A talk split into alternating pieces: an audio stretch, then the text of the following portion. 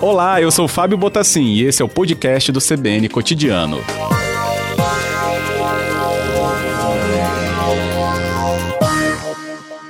Boa tarde, prefeito. Boa tarde, Fábio. Boa tarde a todos os ouvintes da Rádio CBN. Bem, eu desenho aqui um panorama da projeção desse final de semana que já traz aí uma observância, né, até pela coloração que o mapa ganha de avanço muito rápido, né, da pandemia e os seus casos no interior, não é isso, Gilson?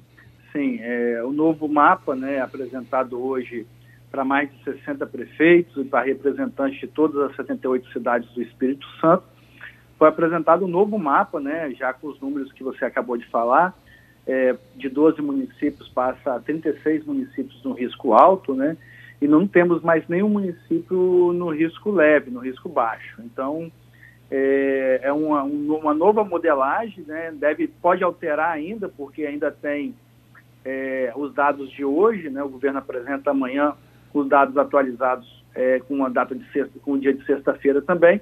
Mas, é, basicamente, a alteração deve ser é, mínima e aí a gente passa 36 municípios aí no risco alto é, e agora é, 42 municípios no risco moderado. O que traz de diferença para essas cidades incluídas nesse risco alto? Bem, o, no risco alto, é, né, as, as, cidades que passam a integrar o risco alto agora, mais 24 cidades, ela possui medidas a serem implementadas é, pelo Estado e também pelos municípios. Então, é um conjunto de forças aí com várias medidas, medidas sociais, medidas de transporte público, é, de limites entre os municípios. São várias ações que os, os municípios precisam fazer em conjunto com o Estado, como medidas é, previstas, todas as previstas no risco moderado. Municípios devem expedir determinações a respeito do isolamento social com é, intervenção local, suspensão do atendimento ao público em todas as agências bancárias, públicas e privadas, suspensão de atendimento público no Instituto Estadual de Proteção e Defesa do Consumidor, do PROCON estadual, suspensão do atendimento presencial ao público em concessionários prestadores de serviço, suspensão do atendimento em centro de acolhimento é, de atenção integral de drogas do governo do Estado, essas são medidas sociais, né? Já de transporte público, a gente tem é, todas as medidas já previstas aí é, no risco moderado, né?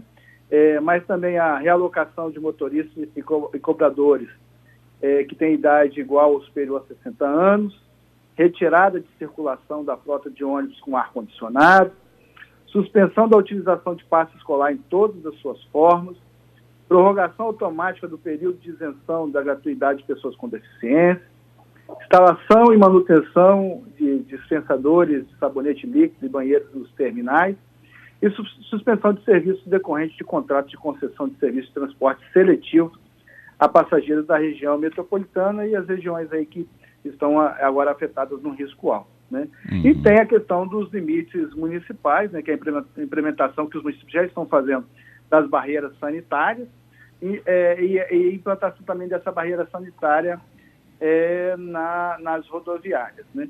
Tem questões também do, de, do risco alto para o comércio, né? passa a ter mais restrições com relação ao comércio, ah, como sim. um cliente a cada 10 metros quadrados, obrigatoriedade do uso de máscara para todos, né, clientes e funcionários, é, a, adaptação das medidas do artigo é, 8 da portaria 80 da, da Secretaria de Estado da Saúde, agora de maio de, de 2020, e funcionamentos alternados, né, é, de 10 às 16 horas, é, proibidos funcionamento nos finais de semana. É, assim, são vários itens né, com relação à questão do funcionamento de shoppings, né, as proibições que tem com relação ao funcionamento de shopping, é, e fixar no, nos pontos de acesso local é, e horário de funcionamento, né, com lotação máxima, para que a gente não tenha uma lotação acima do permitido. Então, uhum. são medidas é, mais restritivas que passam a ser implementadas agora e também a ampliação do isolamento social é, com o apoio que a gente precisa da população aí com relação ao isolamento social. Passa Sim. a ter mais restrições é, às, às prefeituras em risco alto. É, é, aqui a grande vitória a gente está sob esse risco, né? Acho que desde o início da configuração dessa matriz, né? Então pode parecer que para a gente seja é um pouco mais próxima todas essas definições, mas para os outros municípios não. E aí eu queria entender, houve relato nessa reunião, é, Gilson, sobre dificuldades da implantação desses sistemas ou de alguns pontos em relação a essas previsões? Sim, é, na verdade a gente tem tido um diálogo permanente com o governo do estado, o governador tem nos orientado é, a cada mudança que tem, então 24 municípios passam agora a estar em risco alto, então eles precisam adotar medidas é, de maior restrição. Algumas dificuldades, né, é, os municípios ah, é, é, pediram o apoio do Estado, principalmente com relação ao apoio da Polícia Militar, é, que a gente precisa, né, porque a gente ainda tem pessoas que continuam abrindo comércio fora do horário determinado, que não, não conseguem cumprir o isolamento social, é, esse foi um dos pontos assim principais. Como pedimos o apoio também, porque na, na, nós tivemos a presença da doutora Luciana, nossa procuradora de justiça, e ela nos apresentou é, algumas questões e nós pedimos o apoio com relação às câmaras de vereadores, às, igrejas, né, é, para que essas, que, a, o Ministério Público nos ajude também é, orientando esse, essas entidades é, com relação a, ao isolamento social, né, que eles apoiem, nos apoiem no isolamento social, porque está ficando muito a cargo dos municípios. Basicamente foi isso, Fábio, assim, a, a, uhum. o município pedindo apoio do Ministério Público também para atuação na, nos demais órgãos, não ficando só a cargo dos municípios. Entendo. Bem, e aí entra nessa leitura de que é, a gente tem municípios entrando, é, muito mais né, é, com peso nessa área do risco alto, e enquanto a grande vitória, como eu bem lembrei, né, a gente parece que nem teve né, outra classificação que não já de risco alto, o que leva à leitura seguinte, que seria né, uma medida ou tomada de decisões mais rígidas. Discussão em relação a medidas mais rígidas, Gilson Daniel. Isso aconteceu é, nessa conversa também sobre o novo mapa de risco? É, o governo do estado, né, nosso comandante Cerqueira, que a Corpo de Bombeiros tem feito um grande trabalho aí de manutenção dessa matriz e de organização disso, foi apresentado é, uma possibilidade é, de, é, nos, nas próximas semanas, né, se, o, se a gente continuar é, com esse aumento dessa curva é, de contaminação do Espírito Santo, aqui do Espírito Santo, nós podemos talvez nas próximas semanas aí é, o mapa alterar. Nós tínhamos ainda alguns municípios verdes no mapa. Hoje a gente não tem mais nenhum verde, a gente só tem vermelho e amarelo, é. então moderado e, e risco alto.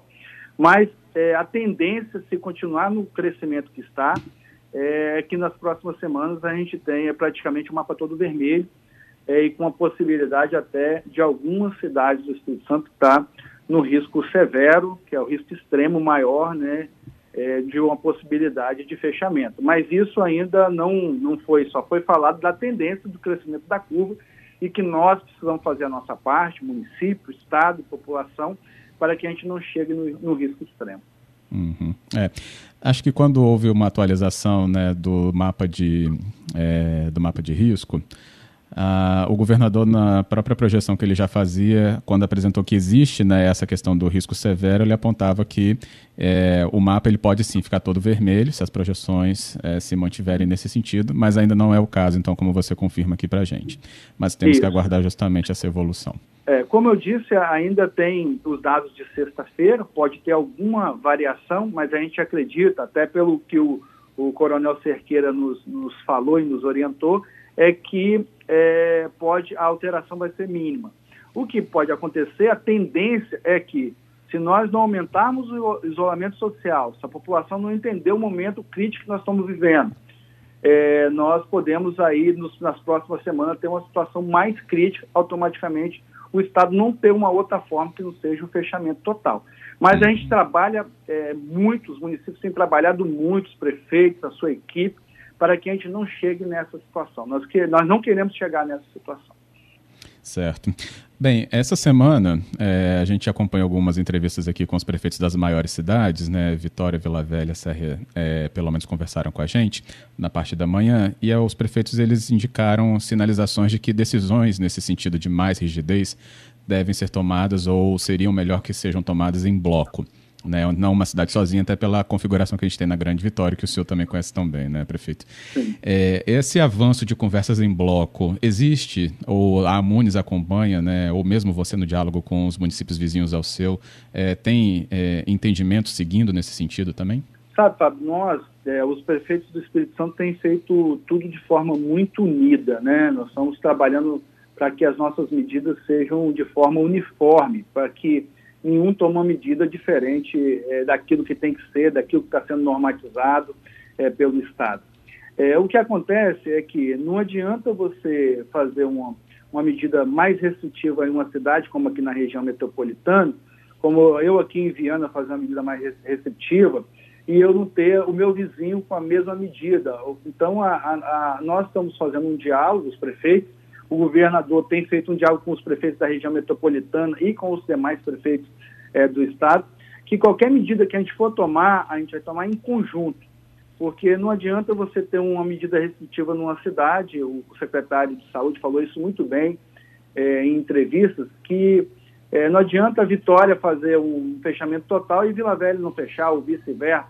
Então, a gente precisa da Grande Vitória como se fosse uma única cidade, e qualquer medida que for tomada, a gente vai tomar em conjunto. Ótimo. Não Bem, só aqui, como nas demais regiões do estado. Tá? A gente mantém, a Munis tem prefeitos é, que são responsáveis pela região, cada região a gente tem um prefeito responsável, e esse prefeito tem feito um diálogo com a região para que qualquer medida que, é, que seja mais extrema seja tomada de forma conjunta. Uhum. Sim, é. Castelo Alegre procura Cachoeiro, né? Linhares tem ali Soretama, Jaguaré procura Linhares. Então, é, a decisão tem que ser conjunta em relação a esse tipo de região, né? É verdade. É, Bem, é, tem aqui ouvintes questionando, acho que a gente pode até finalizar nossa conversa com o nosso tempo também aqui, Gilson Daniel, que é o presidente da Amunes, conversando conosco e também prefeito de Viana, sobre justamente esse recado. Né? A gente tem é, matriz de risco indicando né, o mapa já na coloração vermelha do alto risco, mas mesmo assim algumas é, decisões que levam a algumas aberturas, né, flexibilização de comércio. O que na leitura de muitas pessoas é como se soasse como uma, um convite, uma liberdade, sendo que do outro lado se fala é, para que não haja frequência nesses locais sem a necessidade. Como adequar esse tipo de leitura para a população?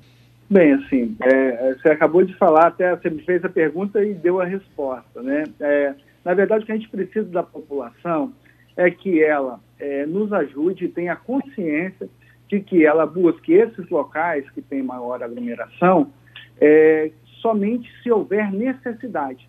Então, não vá ao supermercado todos os dias, faça uma lista de compras, vá ao supermercado é, só quando precisar. É, busquem esses shoppings ou esses locais que têm a maior aglomeração é, e busque é, somente se estiver precisando. Utilize o delivery, hoje está muito fácil para você comprar via internet ou por telefone. Valorize o comércio local também, é importante você comprar do seu vizinho, do seu bairro, né? Essas orientações. E mantenha no máximo possível o isolamento social, né? Não façam festa, leve pessoas diferentes para suas casas.